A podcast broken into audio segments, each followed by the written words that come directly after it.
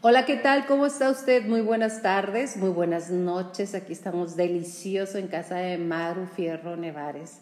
Estamos con una copita de vino, con un muy, muy buen deseo de pasarle a usted información de cómo mantener su cuerpo, su mente y su alma sano para que tu cuerpo quiera habitar a tu alma. Y se encuentra conmigo un excelente amigo, un amigo de más de 15 años, un ser que admiro, que quiero y que pongo en manos de Dios para que nos logre compartir a ti, a ti que nos escuchas, a ti que nos ves, aquello que es simple y sencillamente tener un cuerpo sano, una mente sano y un ser sano, física, mental y emocional.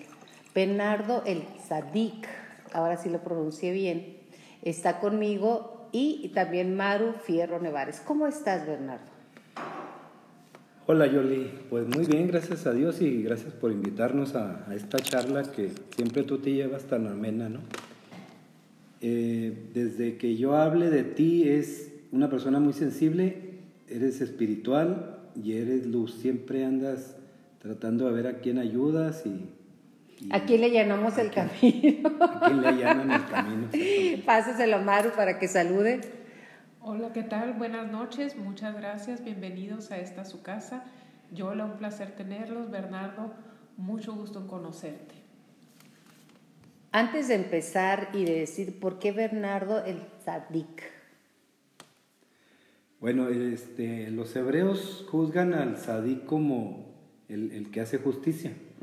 Y cuando se sabe que un Sadik muere, en el planeta existen 33 Sadikims son aquellos que hicieron una obra por la humanidad, pero nadie lo sabe, incluso algunos los juzgas de, eh, enojones, de eh, aislados, pero cuando un sadik muere, los hebreos hacen siempre todo un festejo para avisarle a la población que el sadik era quien los ayudó, aún así que ellos no lo hubiesen sabido. ¿Y a ti quién te dijo que era sadik?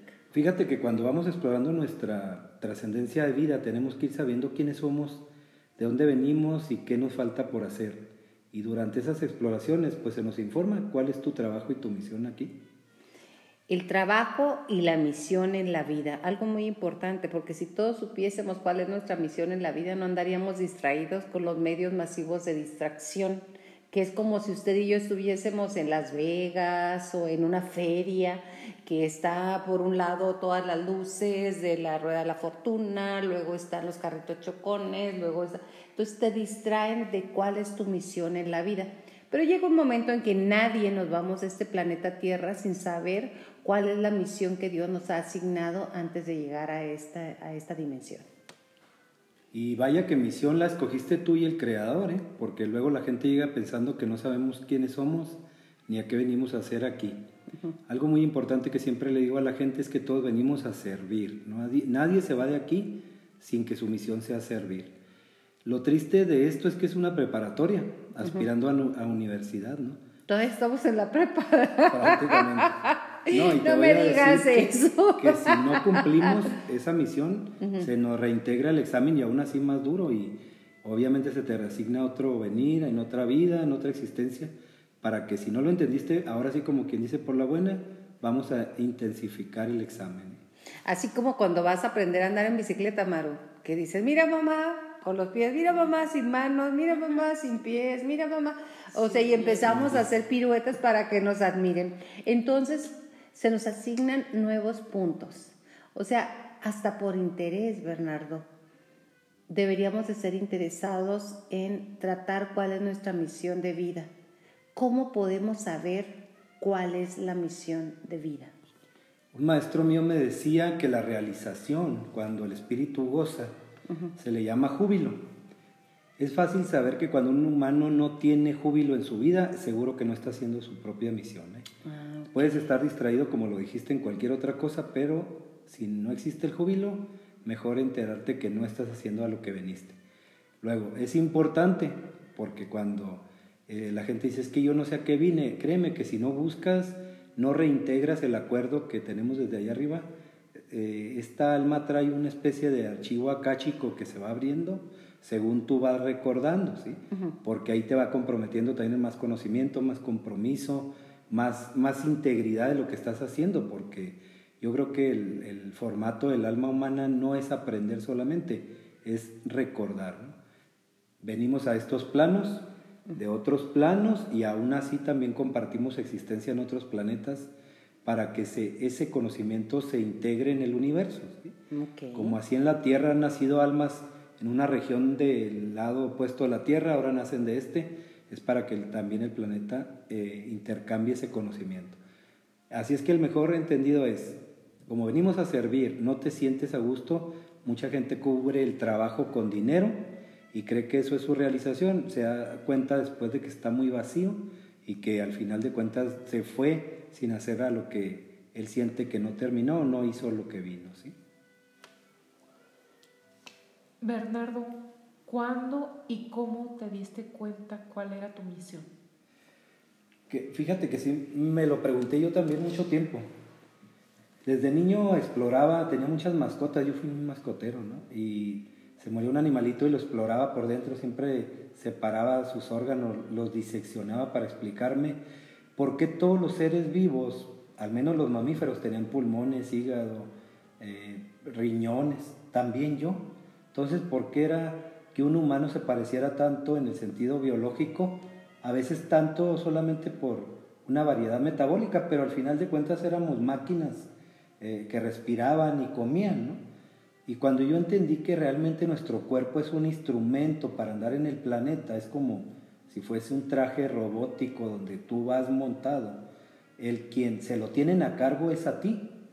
Luego nos desresponsabilizamos, ¿no? Pensamos que toda la gente nos ataca, que todos los demás son culpables, que yo no tengo nada que ver, y olvidamos que todos escogimos la vida que estamos viviendo, desde el nacimiento hasta donde vamos a terminar, a lo que la gente le llama muerte. Entonces, cuando vamos descubriendo esa parte que tú me preguntas, que cómo sabemos quiénes somos, es porque empezamos a explorar dentro. La gente busca afuera. Yo les pido siempre, busquen dentro. Dios te tiene todas las respuestas desde adentro. Dios viene de adentro, ¿sí? Alguien me dijo algún día, es que es muy ególatra, hombre, decir que Dios lo tenemos dentro si Dios está afuera. No, Dios está en todas partes, pero cuando tú no integras ese Dios interno, es difícil contestarte porque quieres encontrar las respuestas fuera. Bernardo, ¿crees en Dios y en el diablo? Todos que me preguntan eso digo que el universo es ambivalente. Todo está en una balanza y precisamente si todo fuera el bien, porque me preguntan que si Dios es bueno, mira, Dios es implacable. Dios va a hacer lo que tiene que hacer contigo, sin ti, o con tu conocimiento o sin él. ¿Por qué? Porque todo lo que Dios hace es hacia mejorar, hacia evolucionar. Pero en esa parte que, que menciono, todo fuese bueno en el sentido de que no tuvieras nada que aprender, pues entonces ¿cuál sería tu misión aquí? Puedes entender entonces que cuando podemos separar en que hagas una acción negativa o que te contamines de una acción negativa, que hagas una acción a tu favor, tendrías que conocerlo no como malo, como bien, sino como positivo o negativo para tu existencia. Por eso en ese sentido yo pienso que eh, hablar del diablo, de Satán, o bueno, pues son fuerzas que puedan llamarse obscuras, pero eso también hace que esa ambivalencia te temple en una balanza, ¿no? Muy, en una balanza muy buena, eh, ¿qué no nos gusta? Eh? yo gracias, no me gusta, ¿eh? Ah, claro, pero el que me gusta, que no me gusta, quiere decir que existe y punto. Hasta ahí, es ambivalente. Yo también creo que es dual y es ambivalente. Cuando nuestros niños enferman, tú te has dedicado los últimos 15 años. 25 años. 25 años. Yo, te, yo lo conozco desde hace 15 años, pero los últimos 25 años a ser un sanador.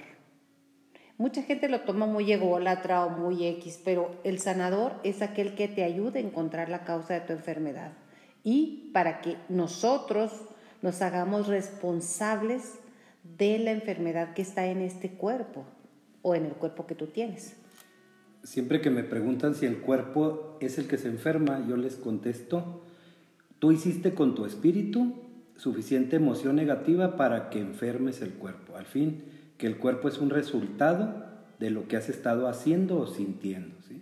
Entonces, últimamente en estos tiempos siempre entregamos nuestra existencia que la arregle un médico, un curandero, acabamos yendo a leernos las cartas a ver si alguien nos descubre los problemas. ¿Y eso es bueno? ¿Eso es bueno?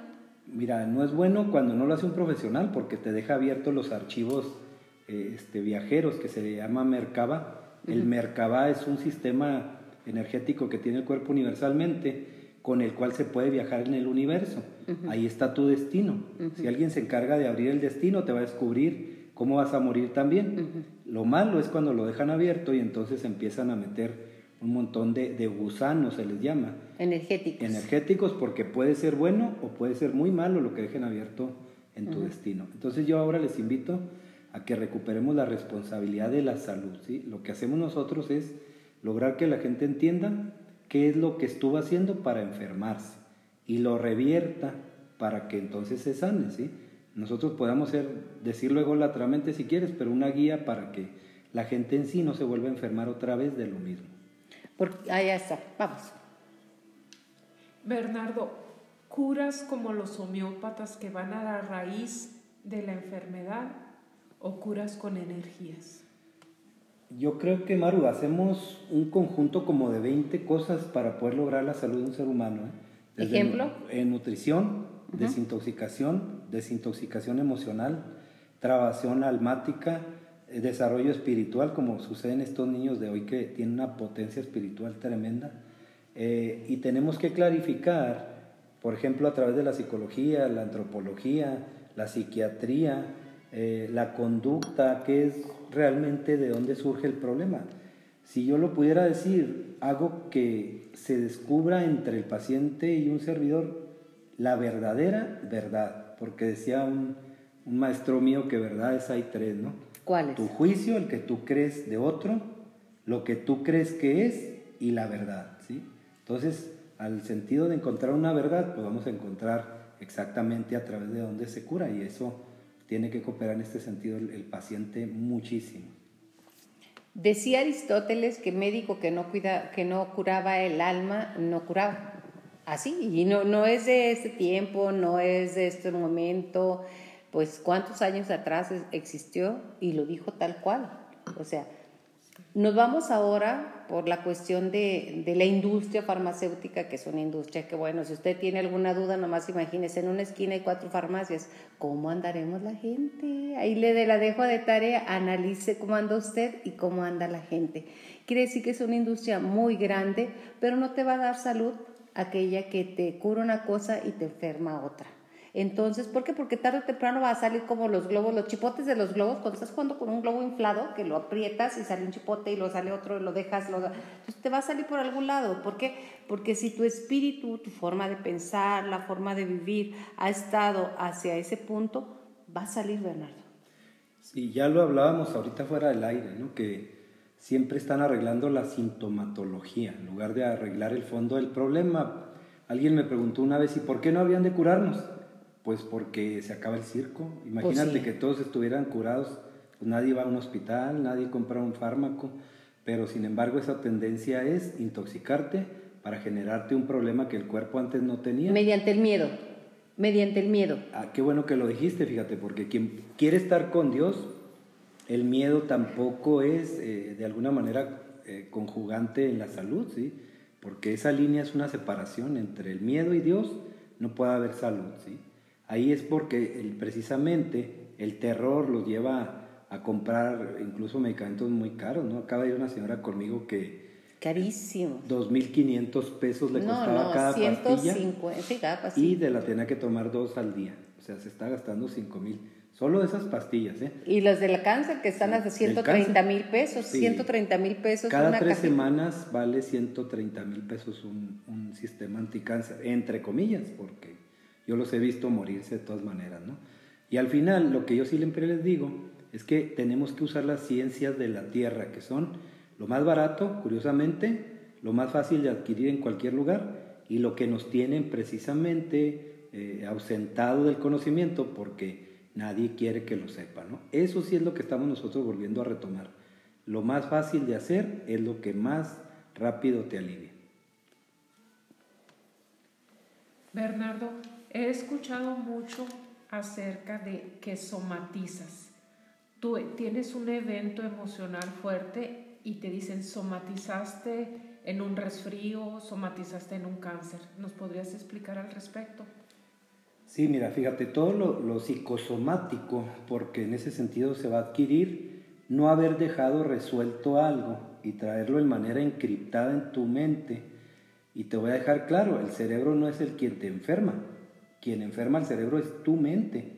Y luego tu cerebro empieza a fallar metabólicamente y entonces empieza a enfermar el cuerpo. Entonces, cuando traemos un evento... O sea, no es un proceso, disculpa la interrupción, no es un proceso lógico que nosotros seamos conscientes. Yo les contesto que si viviésemos en la subconsciencia, que es de donde actúa realmente todo el poder de tu mente, vamos a entenderlo así, la subconsciencia no tiene límites, actúa directamente, obedece órdenes. Si lo concientizáramos el subconsciente, este mundo simplemente ya estaba ya en la octava esfera, ya se había elevado, ¿no? Pero no, traemos que eh, entender que cuando traemos subconscientemente detonando un problema, está en el cerebro en resistencia, está actuando destructivamente, creemos que eso no es y curiosamente eso es lo, lo que fundamenta que tú, por ejemplo, te voy a dar un ejemplo muy claro, si tú estás frustrado te vas a enfermar de los riñones, si tú estás muy enojado, muy resentido, te va a dar artritis así invariablemente. ¿sí? A eso se lo sumas a una carga orgánica, es decir, una pésima alimentación, pues ya está la enfermedad. El señor de la 4T tiene artritis en la mano porque lo vio muy cerca, estuve yo en unos talleres con él, tiene artritis en los dedos. Sí, de hecho, bueno, no vamos a entrar ahí en el juicio. Pero sí, sí las tiene, sí, las tiene. Yo las vi, yo las vi, yo las vi, a mí no me las platicaron. Bueno, y ahí yo podemos hacer acertaciones de que pueda tener mucha, mucha resistencia a un resentimiento, fíjate. No, yo lo vi, yo estuve en taller con él, lo vi y me llamó la atención. Entonces, ¿cómo podemos decir que la mente nos puede ayudar? La mente pues puede curar tu mente y tu espíritu, alguien me dijo, es que el espíritu no se enferma. Ajá. No, el espíritu no se enferma. Tú usas mal el espíritu y luego enferma, tú enfermas a tu cuerpo. ¿Cómo controlar la mente, Bernardo? La mente la controlamos eh, aprendiendo a, decía el maestro Jesús, fíjate, no debemos deshacernos de, los, de las pasiones, tenemos que aprender a dominar las pasiones. ¿sí? Vamos a entender, si estás muy enojado y tú dejas crecer ese enojo y luego no lo expresas y lo retienes, pues te va a dar cáncer así invariablemente. ¿no? Entonces, en ese estado tenemos que aprender a domar nuestras emociones. ¿sí? Ok, y ahí es donde se congela el cliente, porque fácil, fácil, fácil no es, es tomar conciencia o cómo hacerlo. Fíjate que cuando vamos adquiriendo una evolución tenemos que ser conscientes de todo. Alguien me comentó hace poquito eh, que qué difícil y qué aburrido es estar como dándote cuenta conscientemente o, digamos así, eh, fijándote en todo lo que haces, porque esto se va a volver como que un tedio, ¿no? Si hago esto, me sucede lo otro. Si hago esto, esto, ¿no? ¿Cómo educarlo? ¿Cómo educarlo? Bueno, consiste en que tú estés al concientizar pensando que estás evolucionando no porque tú puedas atropellar a alguien y te vas y ya nadie te vio, ¿no? No, esa es una parte de, donde dejas de evolucionar, precisamente, es como si te regresaran, ¿no? Por eso la evolución está marcada en conciencia. Tu conciencia es tu estado de salud, tu estado económico, tu estado en pareja. La conciencia no tiene cara más que es así, para que lo oigamos todos nuestros amigos. ¿no? Como estás es lo que has hecho con tu conciencia pues este, no me están cobrando facturas. Para ser más claro. Ok, estamos hablando, Maru, al respecto de que la mente, cómo domar la mente.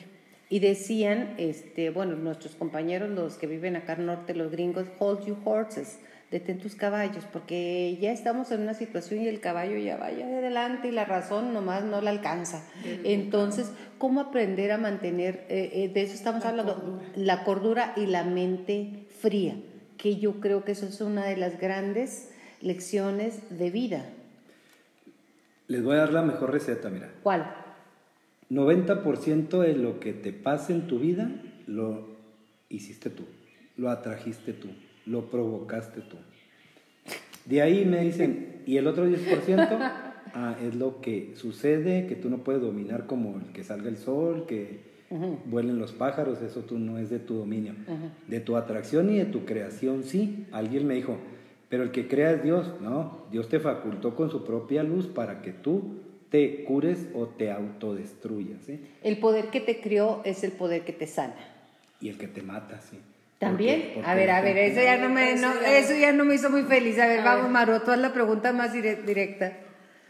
¿Podrías explicarnos mejor esa Sí, situación? sí, porque ahí sí ya nos ¿Cómo hizo ruido. nos mata? ¿Cómo nos sana? ¿Cómo nos ayuda? Por favor. Una vez fue una niña enfermísima de los riñones. Eh, las máquinas decían que estaba totalmente sana, los escáneres, lo- todas las pruebas biológicas dicen que está bien. Pero sin embargo el riñón funciona al 25%. Cuando nos la llevaron, estaba tremendamente frustrada por su mamá. No la dejaba salir, no la dejaba jugar, no la dejaba desarrollar el deporte que a ella le gusta.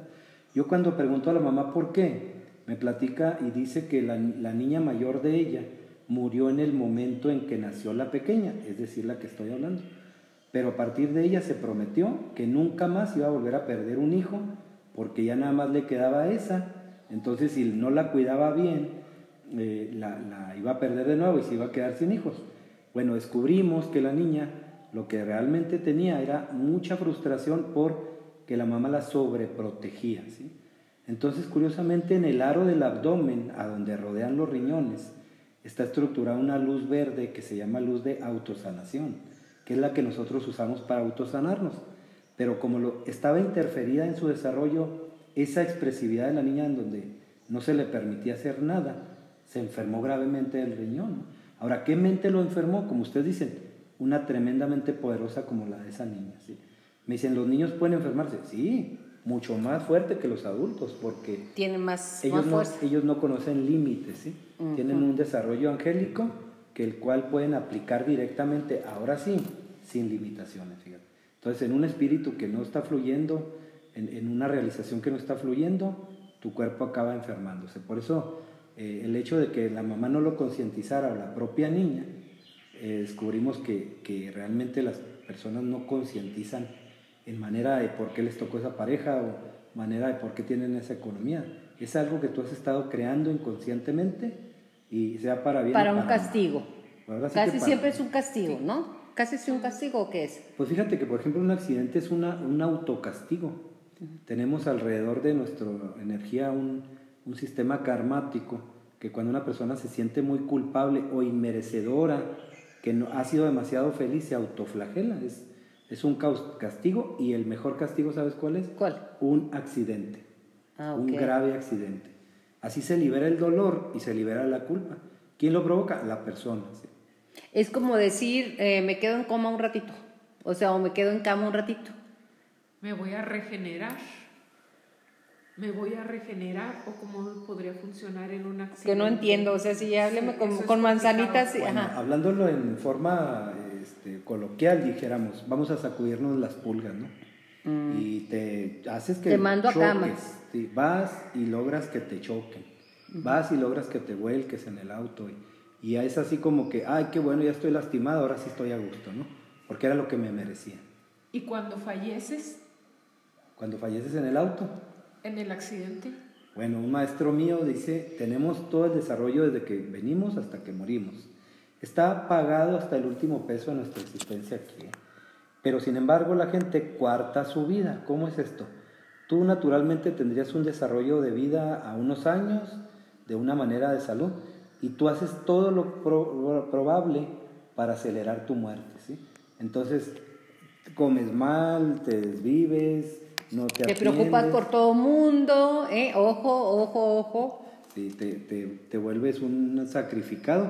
Entonces, ¿qué vas a hacer? Acelerar la muerte que no estaba destinada para ese día. La vas a acelerar, ¿sí? A eso nosotros le llamamos coartar la ¿Qué muerte. hacer cuando hay un pendiente muy grande, a usted que nos esté escuchando, que se- ¿cómo, cómo, cómo no me voy a preocupar por mi hija? Si está con su marido, sufre y sufre. Y pene y pene. Ay, esa es otra cosa. Pena y pena. Bueno, cuando, Bueno, Cuando- también es cuestión cuando- de reírnos. cuando una mamá se le olvida que tiene un ombligo electrónico conectado a cada hijo Ay, ¿sí, en serio? y no se rompe hasta que uno de los dos muera. ah, la Entonces, madre, le esa va a no me la sabía. A ver, explícame, se le- llégale, llégale, Se le llégale. va a olvidar que trae el control remoto del vínculo que una madre genera con el seno materno a su hijo. Fíjate, cuando tú amamantas un bebé como mujer, las damas que han amamantado a sus hijos, creas una especie como de grabación parecida a un compact disc que tu hijo percibió por la lengua. Pero es un código genético que se arma directamente con tu hijo. Así entonces, todo lo que tú sientas, lo siente tu hijo. Los hijos perciben desde el vientre, desde la tercera semana de gestación. Fíjate, Yola, no solamente lo que la mamá dice, sino lo que la mamá piensa. Y lo que siente. Ah, la madre. Y lo que la mamá siente también lo percibe. Bueno, es que percibe lo que siente, lo que oye, lo que se oye afuera y lo que piensa. Por eso mamá eh, que piensa en que sus hijos estén bien, piensa mejor por conveniencia. Piense estar bien ella. Eh, hay, un, hay un dicho que dice eh, que Dios cuida de los hijos de los justos, ¿no? Si justo eres, despreocúpate. Si injusto eres, preocúpate, ¿no? Pero si tú crees que eres una mamá justa, has estado haciendo lo mejor para educarlos, te has estado este, entregando a ellos y crees que creaste hijos con, con valores, con, con suficiente congruencia, deberías de despreocuparte. Pero sin embargo, una mamá aprensiva, preocupona, va a llevarle por ese hilito energético al ombligo de su hijo, igual a lo que esté sintiendo, y voy a incluir incluso enfermedades. Fíjese que en algún momento, fíjese, le estoy hablando de usted, qué linda yo, ¿verdad? Fíjate, Bernardo, en algún momento leí una historia que si se pudiera ver las conexiones que hay entre una madre y un hijo en cuestión de luces tipo neón, estaría todo el cielo alumbrado, porque las madres estamos enviándole energía a nuestros hijos consciente, inconscientemente, lo que pensamos y lo que no. Así que hasta por conveniencia en este momento te digo a ti, bendice a tus hijos. Estés donde estés, que Dios esté con tus hijos, tú con ellos. Amén. Y sabes qué decía un maestro mío, que cuando una mamá entienda que quien se debe de cuidar es ella y quien debe de atenderse es ella, va a dejar de creer que primero son los hijos y me dijo, ¿por qué no? Si son lo más importante de nuestra vida. Suelen ser a veces nada más parte de nuestra misión. Por eso la gente que pierde ya la idea de atención a ellos porque ya crecieron, porque ya no están. Nosotros. ya no saben qué hacer con sus tristes. No, yo sí sé qué hacer, sí, sí, estoy haciendo un es podcast. parte de nuestra misión, nuestros hijos. Y la otra es, en la medida en la que tú creas y confíes en, en un ser que tú educaste, no puedes haber creído que te equivocaste. Exacto. Cada quien toma su propio albedrío, incluso sus hijos tienen su propia experiencia de vida, su propia evolución y su propia forma de morir. No va en la mamá esa decisión. Exacto, no va en la mamá porque es un ser independiente a ti, pero muchas mamás dijeron, pues sí, yo estoy segura de lo que cree, pero el mundo está echado a perder, mi rey. O sea, muchas mamás hacen eso, están con pendientes desde el momento que salen, desde el momento que están, y es muy complicado. Yo ya viví el destete de un hijo, aunque está a distancia, en la mañana siempre mando mando la energía y el amor y, el que está bien, ¿no? Siempre estoy tal vez orando, tal vez meditando, tal vez viviendo con, con mi hijo y con la anexión de mi hija Anastasia, que es su esposa para mí, es mi hija. Bueno, este, recordemos algo, ¿eh? Cuando hablan la gente últimamente que se da tanto el tema de las mujeres, ¿no? Que queremos que ser igualitarios. No, a ver, espérenme. Tenemos facultades, hombre o mujer, para dar asignaturas exactas. ¿sí? Y eso en el sentido de ser diferente, pues yo creo que más bien somos como complementarios, ¿no? La mamá, por ejemplo, en Israel yo estuve por allá, la mamá implica los valores. O sea, Hasta los seis años, platícanos, platícanos. Eso es muy interesante, fíjate. Una mamá, su hijo lo tiene seis años, el papá no lo toca, es como si ni existiera, ¿sí? el papá ni existe. ¿Qué le implica a la mamá? Valores. Valores son universales, son el respeto, el no robar, el amar a tus semejantes, el respeto a la vida, el respeto a ti, etcétera, etcétera. Más de 10 de los que vienen en las Biblias, ¿no? Pero cuando ya el hijo tiene 6 años, la mamá se lo entrega al papá y entonces la mamá ya no existe, entendiendo que la mamá lo forjó en valores y el papá lo forja en principios. ¿eh? Es el acuerdo de la palabra, el compromiso, la entrega a la familia, el ser cabeza de la familia, el ser proveedor y principalmente en cumplir y respetar su palabra. Esos son principios, esos no son valores. Universales. Sí, y aparte, ahí vas a, vas a Israel y no te perdonan un centavo, porque están educados en la absoluta justicia, ¿sí? O, sea, o me pagas mi centavo, porque yo no te lo debo a ti, como luego acostumbramos aquí, en los Oxxos. ahí te debo 50 centavos, no, allá no. Vas y le consigues su centavo. ¿Por qué? Porque están cimentados, y ojalá que conocieran todos, el, el país de Israel es un país tremendamente funcional, ¿sí? en el sentido de, de la honorabilidad. Conocí a un jovencito de 15 años y tiene a su cargo un batallón de soldados de 100 soldados, es comandante de 100 soldados. Entonces imagínate, para que un niño tenga esa, esa mentalidad y capacidad, cómo fue educado. ¿sí? Entonces, al final de cuentas, las mamás, eh, lejos de preocuparse por qué va a ser sus hijos, deberían de preocuparse más bien qué les inculcaron. ¿no? Si tú les permites robar, van a robar. Si tú les solapas ser infiel, lo van a hacer. Al final que el país se contamina de, de, permisiones que están fuera de los valores. Así es. Pero bueno, vamos a, a, regresar a un tema que está muy interesante, pero quiero regresar. Tenemos aproximadamente 25 minutos todavía. ¿Qué es lo que hace Bernardo cuando alguien llega con, con un dolor, vamos a decir, en el estómago? Pues si no es la, precisamente la gente preocupona que guarda enojos se enferma el estómago, fíjate. La vesícula se enferma alguien preocupón.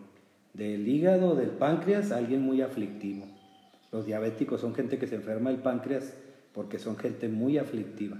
Entonces tenemos que identificar la base de la raíz que se lo provoca. Siempre y varía de cada persona, varía en cada persona. Pues para mí, Yolanda, yo creo que alguien que, que trae un problema nada más de nutrición, en una semana o 15 días ya está bien, ¿no? Porque es fácil de arreglar, es un problema orgánico por desnutrición, pero eso si generó intoxicación, bueno, eso es otro tema, pero cuando traen un problema emocional, y apunto siempre la cabeza al decir emocional porque parte de un problema neuroquímico, ¿sí? Y que se va transformando en toxicidad y va afectando rompiendo la armonía de los órganos. ¿sí? Porque cuando estamos de determinada edad, ya te había platicado que este podcast es para las tonas, cuarentonas, cincuentonas, sesentonas y sesentones, o sea, es igual hombres, mujeres e integradas, empiezan a salir todo eso en el cuerpo y empieza a dolernos la rodilla, la cadera, el esto, el otro, y parece que fuera lotería empieza a dolerles hasta el ex, ¿no? Hasta, no, pues ya ese, ese siempre duele, mijo. ese siempre duele, mijo, ¿para qué le digo que no?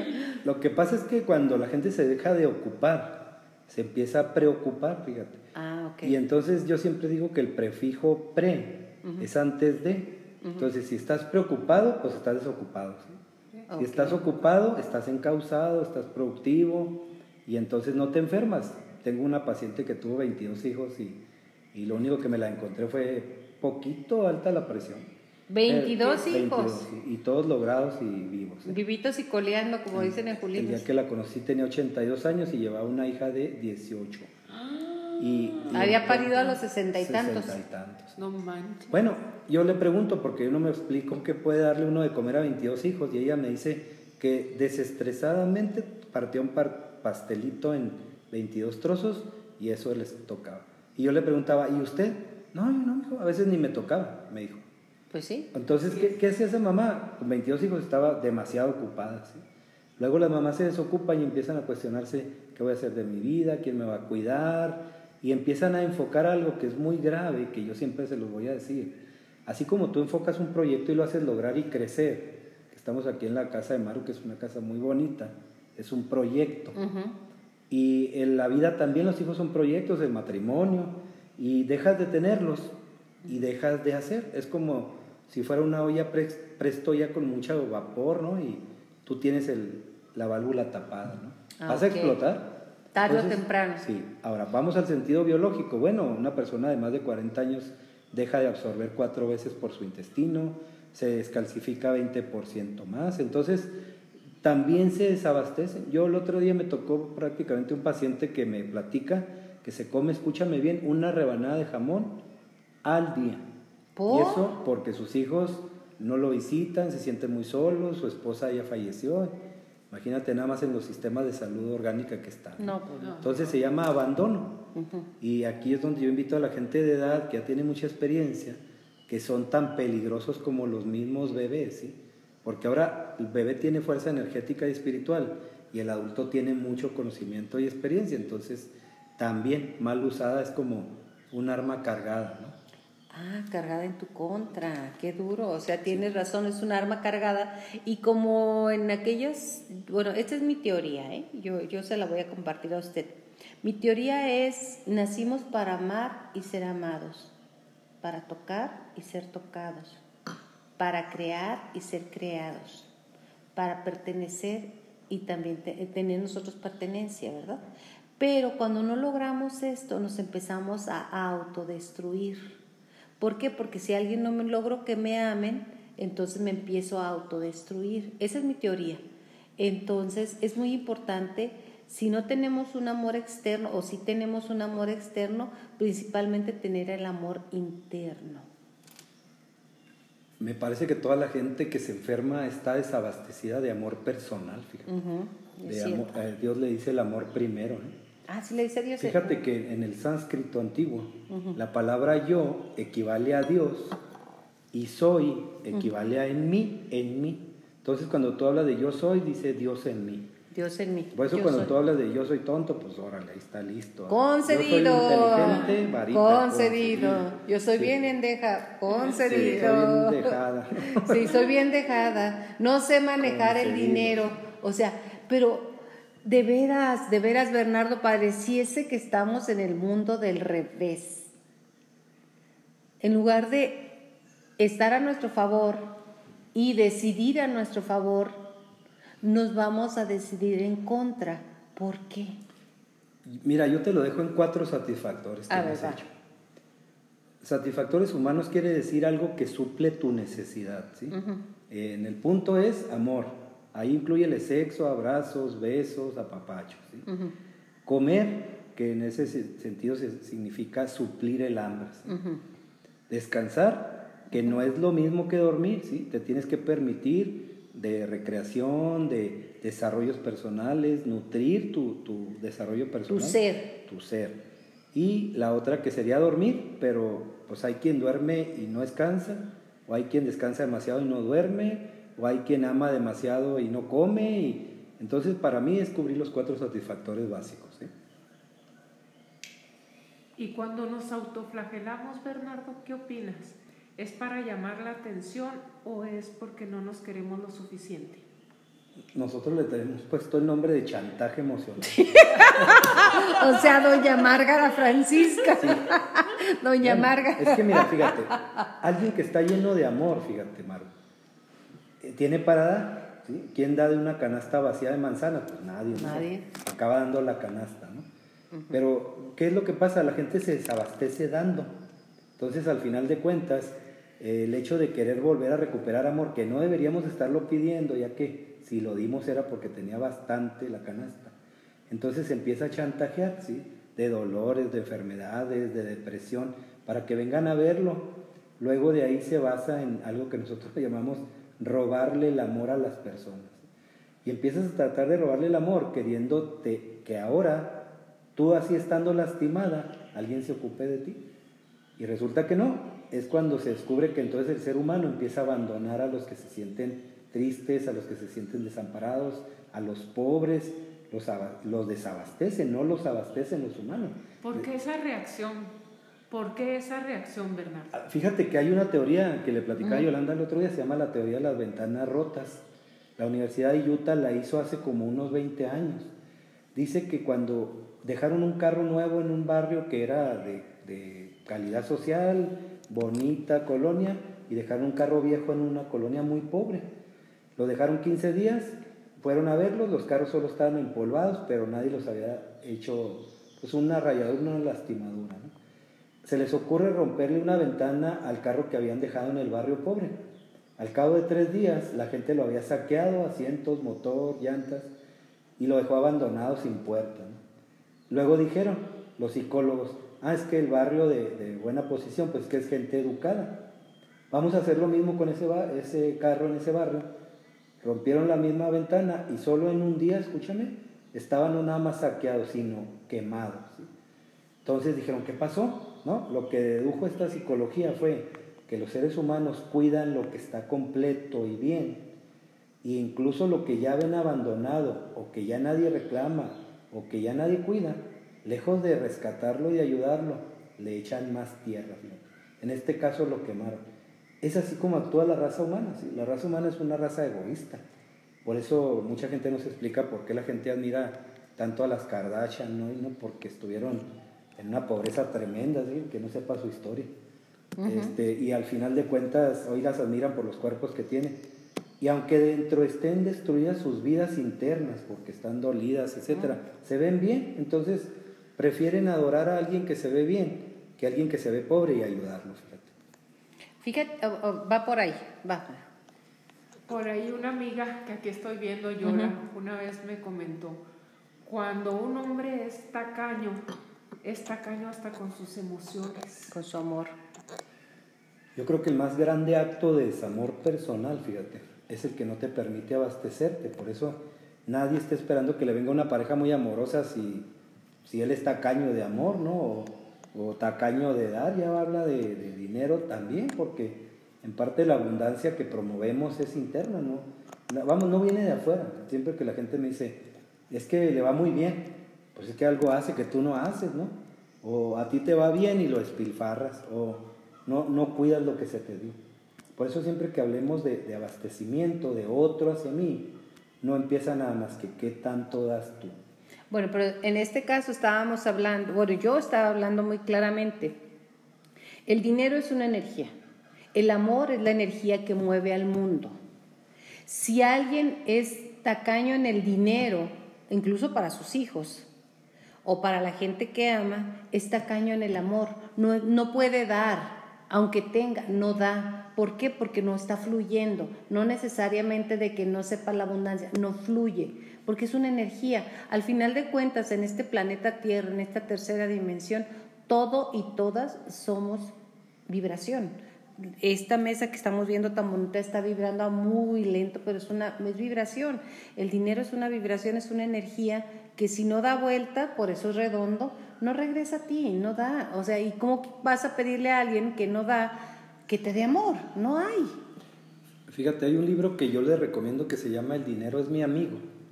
Dice que todos los miedos que le tenemos a la abundancia vienen de nuestra mamá. Ah, sí. Porque nuestra mamá tuvo miedo a morir y le transmitió el miedo al bebé. De hecho, yo te decía el otro día que un bebé no puede morir porque ya venía muerto en el vientre, sí. Tal es el caso que nacemos. ¿Y por qué siente entonces? Bueno, está vivo de, de, grabar, ¿sí? graba lo que escucha. Pero si te fijas, respiramos apenas al nacer, o sea, estuviste ahogado, por lo tanto no podías tener miedo a estar muerto, ¿no? Entonces, sí, estabas muerto. Interesante. Sí, de hecho, y cuando eh, una mamá le transmitió el miedo al, al, bebé de morirse, porque ella llegó en un evento donde trascendió ese miedo, el, el, bebé que nace se sabotea la abundancia, fíjate, porque está referido es, psicológicamente con la idea de morir, con no tengo dinero, fíjate. O se me acaba, o lo gasto, o no sé qué hacer con él. ¿Qué dice la gente? Me quema las manos. Infancia es destino. Sí, el destino, digo, yo tengo un lema que uso, dice. Nuestro destino, nuestro destino es igual al pensamiento. Como piensas, accionas y como accionas es tu vida, ¿sí? Al final todo empieza por la cabeza, ¿sí? Como creando con tu mente, ¿sí? Por eso te vuelvo a repetir esa parte que me encanta de que dice, es que fue quién el que me castigó, tú solo, ¿Quién es el que Dios el que me castigó con este cáncer. Sí, o con esta enfermedad. Nadie castiga a nadie, sí. Fíjate, Dios cree que la locura de la idea del ataque solamente está creada en tu mente humana, ¿sí? No en la mente maestra, porque luego hablamos de mente maestra, ¿qué es? Ah, la corrección que Dios hace antes que tu mente humana la riegue, ¿no? Pero la desobedeces, entonces al final de cuentas crees que todo te viene de afuera o alguien te lo mandó, alguien te lo te lo echó, te maldijo, te embrujó, que yo ahí ¿Existe el embrujamiento? Esa es una pregunta, a ver. Diera Yolanda, yo creo que si nos pudiéramos embrujar unos a los otros... Ya estábamos este muertos todos. este mundo ya enamorados o muertos? Sí, no, este mundo yo que existía a la mitad, ¿no? Uno te aventó una piedra al otro, no. No, te autoembrujas, ¿sí? Y esto es, sí vas a decir... ¿Le das el poder al otro? Le das más poder al otro que el que tienes tú sobre tu vida, ¿no? Entonces no, es que me embrujaron, por eso estoy pobre. No es que me embrujaron, por eso choqué. No es que me arrebataron al Madrid. Oye, si se fue, se iba a ir y, te digo, tenía rotos todos los parámetros de la honestidad. O sea, no, no. Tenemos a quien nuestra, está a nuestro lado, tenemos a quien está a nuestro lado, exactamente a cómo somos. ¿eh? Por eso no nos sorprenda que quien está a nuestro lado hoy es exactamente como tú te has comportado. No hay diferencia. Nada. No, Ya, ni preguntas sobre yo ya me quedé ya me quedé aquí este no me está agradando mucho la plática honestamente pero bueno cuando llega alguien contigo tú haces un análisis no encuentras un caso igual a otro son parecidos en, en forma Muchos. pero sí hay casos muy parecidos al final dicen que somos tan diferentes y tan iguales que hasta libros hay escritos de cómo actuamos. Sí, de hecho el humano está cortado con... Le sorprendería con qué tijera tan igual. Pero claro que yo también separo en el sentido del estudio que hemos hecho tanto año, es un tipo de humano sabe hacer una cosa. Porque yo los voy a escribir como si fueran modelos, fíjate. Unos son quemacoco, otros tienen ocho cilindros, otros tienen cuatro es como si fuera un potencial en cada ser humano. Un talento. Un talento, tienen dones, tienen aptitudes para cantar, de acuerdo a la hora que haya nacido, el, paquete genético que traen. Se sorprendería qué tanto se parecen, fíjate. Son como hermanos del otro sin tener que ser nada biológicamente. Porque Dios hace como modelos muy repetidos, ¿no? Y los revuelve, ¿no? Así me los imagino. Siendo fichas de diferentes tonos y luego lo revuelve en el mundo de acuerdo a sus funciones. Eh, a mí me han dicho, por ejemplo, como siete personas que si yo no soy primo hermano de no sé quién, yo pues, ni lo conozco, no sé ni quién será. Ni parientes somos, dice. ¿Y, por qué se parece a ti físicamente? Pues ah, porque se parece tal vez en lo que sé hacer yo, por eso tal vez tenemos eh, esa, esa, especie como de rara coincidencia con la gente. ¿Hay futuro para aquel que, que tiene extremo dolor?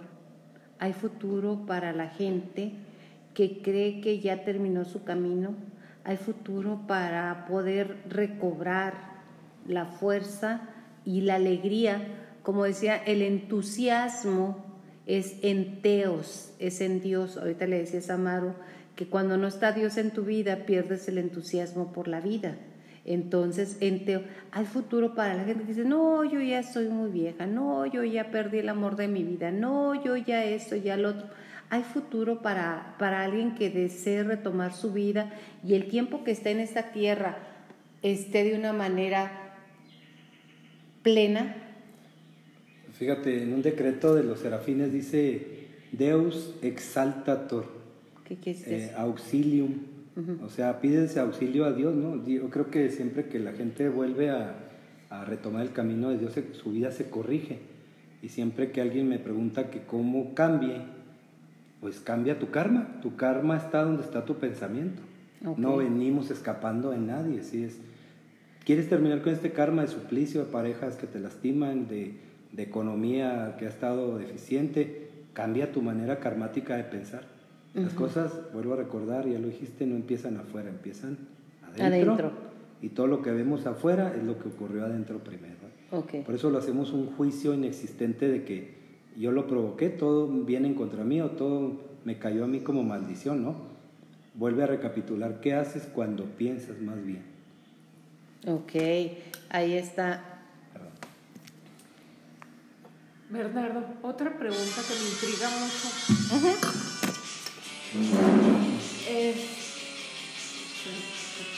¿El tipo de sangre tiene que ver con las enfermedades? Sí, sí tiene que ver porque muchas veces la antropología genética de la sangre también difiere cómo administramos los, alimentos. Pero también difiere en qué tantas luminas tenemos en la sangre, que son como plaquetas en el caso, y son las que proyectan la luz. Por eso mucha gente que, por ejemplo en mi caso, que yo soy B negativo sanguíneo, el 1% del planeta, tenemos mucha fuerza espiritual. Un tipo A negativo también es terriblemente le decía un amigo extraterrestre, ¿no?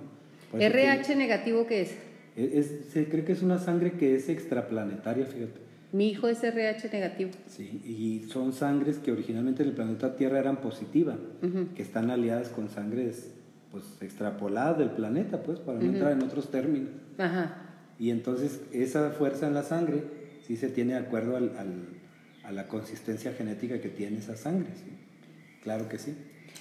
Algo que podemos hacer todos los días es recordar, el mundo está bien y yo con él. O sea, hay tantos mantras, tantas formas de pensar, tanta alimentación. ¿De qué te estás alimentando? ¿Qué estás leyendo? ¿Estás viendo La Rosa de Guadalupe? ¿Estás viendo la telenovela de las 8? ¿Estás viendo el noticiero de las 10, de las 9?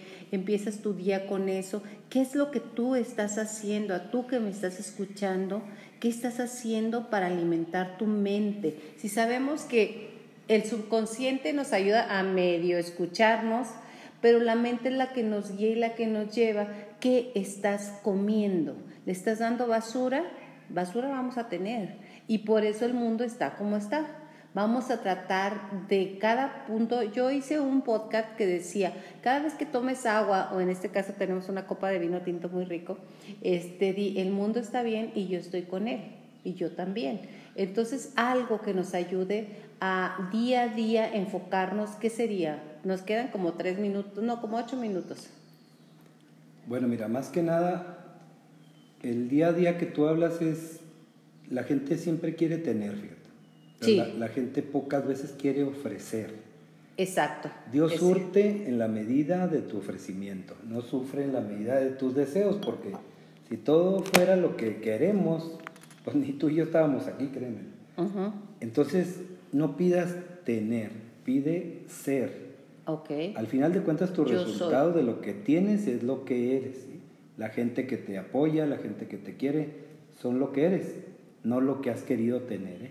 Sin embargo, tus acciones de pensamiento y tus obras sí son lo que tienes. Ok, en este momento y hacernos responsables de lo que tenemos y cambiar lo que podamos, que casi todo lo puedes cambiar. Otra de las cosas que es ahorita imperante y además me voy muy rápido por eso, es el vacío existencial, el no encontrar el sentido, el saber como que yo no pertenezco aquí, ¿por qué estoy aquí? ¿Qué hago aquí? Creo, creo yo, la que nos hemos enfocado siempre en querer aparentar lo que no somos ni, y en querer tener lo que queremos presumir a los que no les interesa. Y olvidamos siempre que a quien debíamos haber abastecido, entrenado y satisfecho es a nosotros mismos, aunque suena muchas veces como una parte muy ególatra decirlo, ¿no? Pero te vuelvo a decir, el, el amor primero de Dios es en ti, no es afuera. Por eso es muy difícil que alguien esté sano cuando ha vuelto su vida un sacrificio. Todo es una mentira cuando se ha flagelado toda la vida a la espalda para decir que lo hicieron por todos. Por tus hijos, por mi mamá, Sí. por mi papá. Y todos por- están bien, pero ellos están bien mal, ¿no? Entonces, ¿a poco el resultado va a ser un sacrificio? No, no. Lo confundimos muchas veces porque vemos a nuestro Maestro Jesús este sangrentado cumpliendo una misión. No, esa trascendencia de dolor le iba a él, a él la gloria. Que la Pero tiene. A ti no. Sí, no te creas santo aquí en la tierra. Es donde te debes de santificar, sí, pero no por imitación. Nadie necesita sangrar la espalda para poderle dar a los suyos. Porque fíjate que siempre que me llevan un paciente, y, bueno, si tú gustas terminamos con esos, siempre que me suben a la mesa un paciente hecho mutilado, diabético, ciego, sin riñones, son los que más se preocuparon por todos, fíjate. Y al final de cuentas son los más enfermos. Y los otros, por los que él se Bien, preocupó. gracias, te no, mandaron no, saludos. Con una conchota, así que son Pues sí. invulnerables. ¿no? Exactamente. Dar, pero dar y servir primero a ti para poderle dar a los demás. Maru Fierro Nevares, ¿quieres ag- agregar algo? Estamos despidiendo. Pues si pudieras darnos algunos consejos. En tres salud, segundos. En tres segundos. Pues yo creo que el mejor consejo, más lejos de volvernos consejeros, es aprender a escucharnos. Fíjate. Ahorita que te comentaba, El cuerpo es sabio. eh, escucha tu alma y tu alma está conectada con el Creador, entonces no necesitamos aprender, necesitamos reaprender, ¿sí? recordar. Y cuando la gente entienda que cuando todo el conocimiento y la verdad están cuando tú introspectas, cuando meditas, cuando tienes algún tipo de conexión contigo y con el Creador, todas las respuestas están dadas, ¿sí? son inequívocas. Puedes preguntar en la noche algo que desees saber. Eh, El maestro Einstein siempre trabajaba en la madrugada hasta el amanecer, porque él decía que se conectaba con la fuente. ¿sí? Las teorías que les llaman teorías no eran teorías, eran una conexión direct- directa con, con Dios y se acaba de comprobar su última teoría de la curvatura de los planetas, lo que ocasiona la gravedad en los planetas en el espacio, comprobada exactamente ahora por la NASA, 100% cierta. cierta. Entonces, ¿de dónde la sacaba? De la fuente, de la verdad. Exactamente. Bueno, pues el tiempo se nos ha terminado, Bernardo Sadik. Sadik. Sadik. Este, muchísimas gracias. ¿Me puedes dar tu número telefónico para cualquier cita, consulta y demás? Con mucho gusto, Yoli, es al 614-231-0626 de citas de agenda en consultorio. Hablan, agendamos y ya programamos una hora para verlo, ¿sí? Estamos en el centro, en Chihuahua, Chihuahua. Así es, y yo le agradezco a usted que esté muy, muy, muy pendiente de, de llegar a nosotros por medio de, eh, de aquí, de Bayola contigo, y de lo más importante que Maru nos tiene aquí como reyes, ¿verdad, Maru? Así es. Maru, ¿no quieres decir nada al final? Nada más, gracias. Gracias. Gracias. Y el conocimiento siempre será agradecido, siempre nos, nos va a dar parte del crecimiento y parte del camino, Bernardo. Eh, una de las cosas que yo referiría de nuevo sería, no quiere, no quiere reprobar el grado que ya No, yo no, yo no, yo no, yo no, yo no, paso, paso. vamos a dedicarnos en vida a lograr nuestra evolución. La evolución, acuérdate que Dios te puso en esta vida con todo el paquete genético para hacer, para saber y para tener todo lo que necesites para cumplir tu santa misión en esta tierra. No te llevas nada de esta vida. Nada, nada, solamente el conocimiento y la evolución. ¿eh? Entonces, pues que Dios los bendiga, estamos para servirles Gracias Yolanda por habernos invitado, querida amada amiga mía. Yo sé, es un amor y un cariño que tenemos mutuo. Recuerde, la herencia, las herencias son los bienes que dejan los muertos para que los vivos se maten. Así que por favor, vive, disfruta tu vida en todo lo que la abundancia que Dios te da, en la salud física, moral, emocional y lo más importante, ama y ámate, que Dios dijo un nuevo mandamiento les doy, amaos los unos a los otros, no más. No menos. Y al final de cuentas que lo que tenemos somos, lo que somos seremos, lo que fue ya está hecho. Lo que es seguirá siendo. Amén. Así es, nos vemos la próxima, ya lo sabe, Mayola contigo, siempre, siempre dándonos herramientas para estar mucho, pero mucho mejor. Gracias, hasta la próxima.